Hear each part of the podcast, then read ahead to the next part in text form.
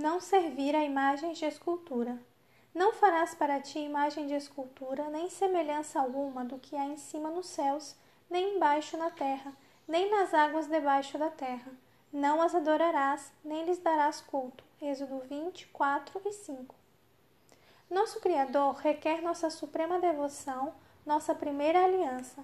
Qualquer coisa que tenda a enfraquecer nosso amor para com Deus ou a interferir com o serviço que lhe devemos, torna-se um ídolo. Para alguns, as terras, as casas, as mercadorias são ídolos.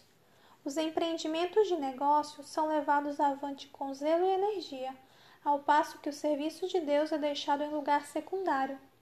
Negligencia-se o culto da família, é esquecida a oração particular. Muitos pretendem tratar retamente com os seus semelhantes e parecem julgar que, assim fazendo, cumprem todo o seu dever. Mas não é suficiente observar os seis últimos mandamentos do Decálogo. Cumpre-nos amar ao Senhor nosso Deus de todo o coração. Coisa alguma a não ser obediência a cada preceito, nada menos que amor supremo a Deus, assim como semelhante amor a nosso próximo, pode satisfazer as reivindicações da lei divina.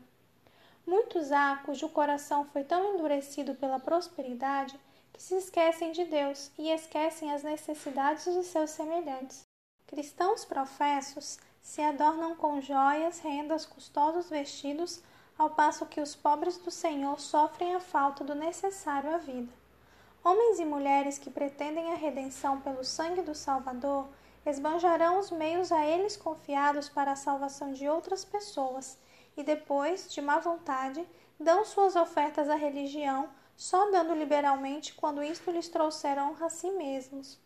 Esses são idólatras.